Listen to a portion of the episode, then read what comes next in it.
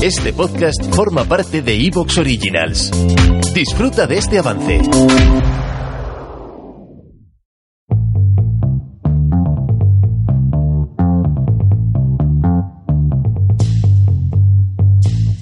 Atrás para Maciel, pelota que va a caer al área, no por afuera para Vital. Va a colocar el centro, marca, cambiazo, pega en Vital y se va. Se mete en el área, Vital libre, que está. Comienza, la sacó, le queda gol a Beloya.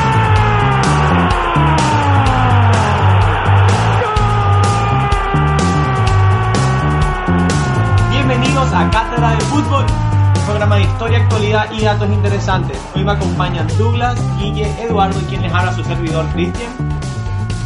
Muchachos, el tema que le tengo hoy es un tema que me encanta. ¿Cuál tema? La posición más importante o vital del campo. Esa posición en la que no te puedes dar el gusto de poner a un jugador débil. Ese es el tema que vamos a abarcar. Como siempre les pido, síganos en nuestras redes sociales, en Instagram y Twitter como Cátedra de Fútbol y nos dejan sus consejos, preguntas, comentarios, lo que quieran. Y otra vez, prepárense, vienen secciones muy interesantes y esperemos que pasen un rato menos con nosotros. Entonces, cuéntanos, Edu, tenemos la sección Hoy en la Historia. ¿Qué pasó en el fútbol hoy en la historia? Hoy, el 19 de febrero, Día Internacional contra la Homofobia en el Fútbol. Te cuento. Se le recuerda a Justin Fashanu, primer futbolista profesional en salir del armario. Él sufrió sus carnes la cruda homofobia existente en el mundo del fútbol cuando en 1990 admitió su homosexualidad. Fue apartado de su equipo, el entonces campeón en la Europa, de, Europa Nottingham Forest. Fue objeto de mofa por parte de su entrenador, compañeros y evidentemente la afición. A partir de ahí, nunca más conseguiría un contrato permanente con ningún equipo. Interesante, interesantísimo. Una parte triste de la historia del fútbol. Eh, hoy en día seguimos peleando con, con casos de racismo, pero yo creo que, gracias a Dios, eh, las canchas están siendo más, Más incluyente. sí, más incluyentes, más seguras para todos. Eso es bueno siempre.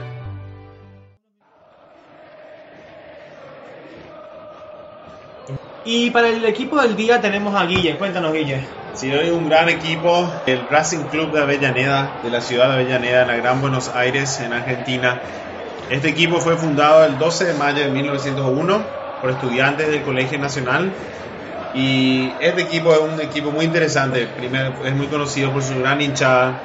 Pero un dato que mucha gente no sabe es que este es el primer equipo argentino en ganar todos los torneos. El primer equipo en salir tricampeón del 1913 al 1915 y el primer equipo en ganar la Libertadores que ganó en 1967 jugando contra Nacional de Montevideo en la final y luego fue a ganar la Copa Intercontinental contra el Gran Celtic de Glasgow. Muy interesante, muy linda fanaticada, gente muy apasionada por su equipo. Equipo histórico. Sí. Sí, es el, el equipo del día de hoy. Y vamos, vamos, vamos del pasado al futuro y al presente y nos tenemos y Douglas Háblanos, ¿Qué pasó esta semana en el fútbol? Este partido que les traigo viene desde Brasil. El encuentro considerado como el clásico de La Paz terminó con siete jugadores expulsados. ¿Clásico de La Paz? El clásico de La Paz terminó con siete No, jugadores expulsados. nueve jugadores. Ese, ese fue el, el de... Dos de ellos de reserva, sí, pero siete Ah, jugadores siete en la de la- cancha. en la cancha. Sí, los equipos fueron Bahía y Victoria y todo empezó después que un jugador, Vinicius, hiciera un penal y se fuera a celebrar de una forma que no le gustó al, al arquero. Y de ahí se, se vinieron los dos, todo, todo el equipo, fueron eh, atracados entre la cancha, incluso en la, en la afición. Y el árbitro terminó por terminar el partido antes de tiempo. El partido se encontraba 1 a 1 y por lo sucedido el Bahía, eh, la Federación Brasileña de Fútbol considera a Bahía como el, el ganador por 3 a 0. Un poco ¿Cuánto iba el marcador? iba 1 iba 1 a 0, ese fue el 1 a 1 y al final terminó 3 a 0. ¿Cuántos expulsados hubieron otra vez? Hubieron 7 en la cancha y 2 más afuera. O sea, básicamente si los dejaban ir, Un poco, Arquero un poco Fue- irónico fue para ser el, el clásico de la paz de Brasil. Lo que yo leí, yo también leí ese artículo, eh, fue que le, le nombraron el, el- el clásico de La Paz para prevenir peleas en, afuera de la cancha.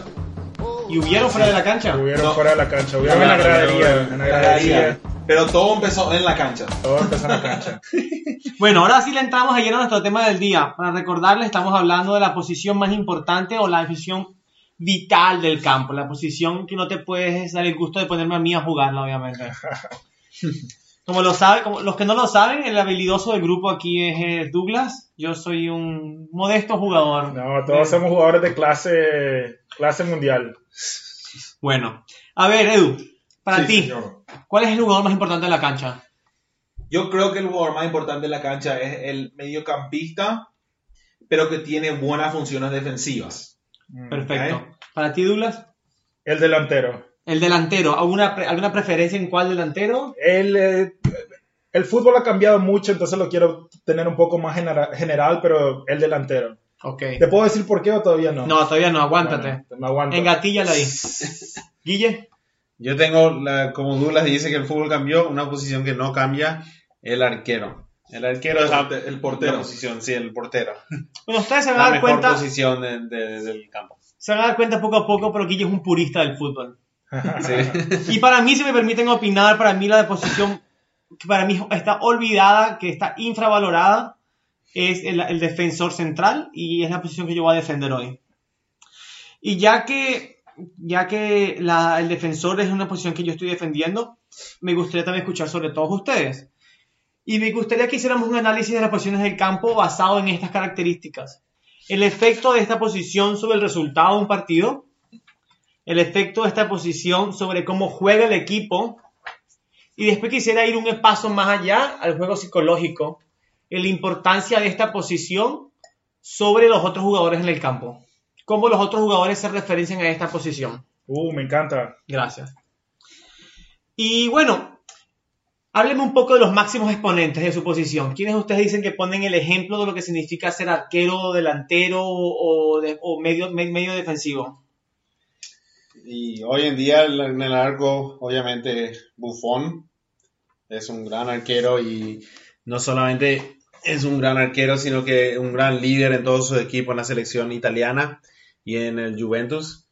Eh, eh, los dos equipos han estado jugando al- a un altísimo nivel en los últimos años y no es coincidencia que Buffon es una referencia en los dos equipos. Interesante, muy interesante.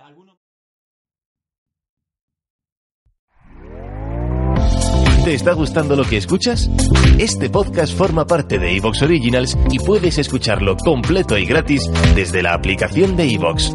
Instálala desde tu store y suscríbete a él para no perderte ningún episodio.